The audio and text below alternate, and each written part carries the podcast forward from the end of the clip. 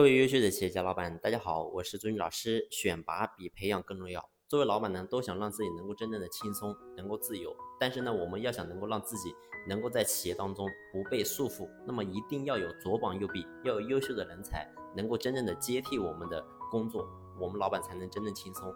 但是呢，要想能够真正把这些人真正的能够独当一面，那么呢，他一定要能够有所谓的能力去支撑。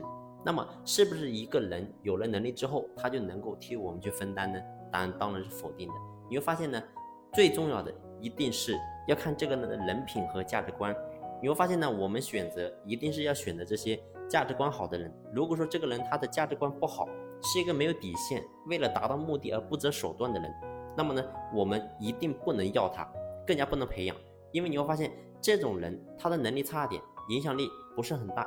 但是呢，当他的能力越强，他身上的本事越大的时候，我们花了很多时间精力去培养他的时候，往往呢，这个人他产生的破坏力就越大。到最后呢，你会发现头疼的一定还是我们老板自己。所以，我们看一个人到底值不值得培养的时候，我们一定要看这个人的价值观和品格。如果说这个人的人品不行，哪怕这个人他再有能力、再有才华，咱们做老板你也不能要他，也不能去培养他。相反呢。如果是这个人，他的能力暂时差一点，但是呢，这个人他的价值观是好的，那么呢，我们就要重点去培养这样的人。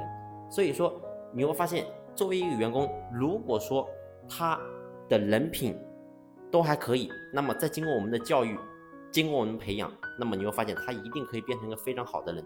那么呢，这种人的话，他有理想、有抱负、有自驱力，知道自己要什么，然后呢，知道自己该怎么去干。你会发现这些东西他都做到了，那么呢，这个人他对公司的产生的作用一定是非常非常大的。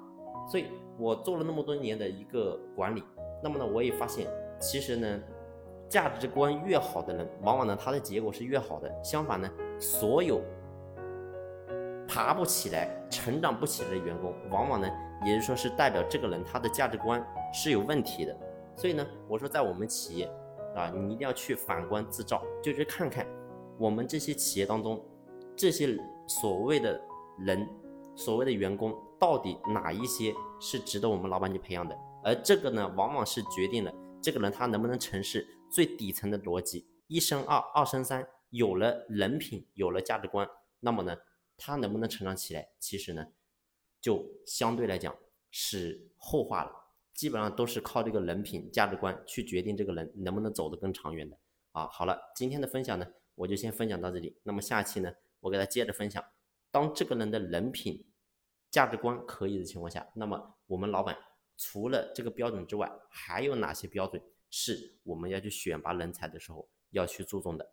那么这一期呢，就先到这里。感谢你的用心聆听，谢谢。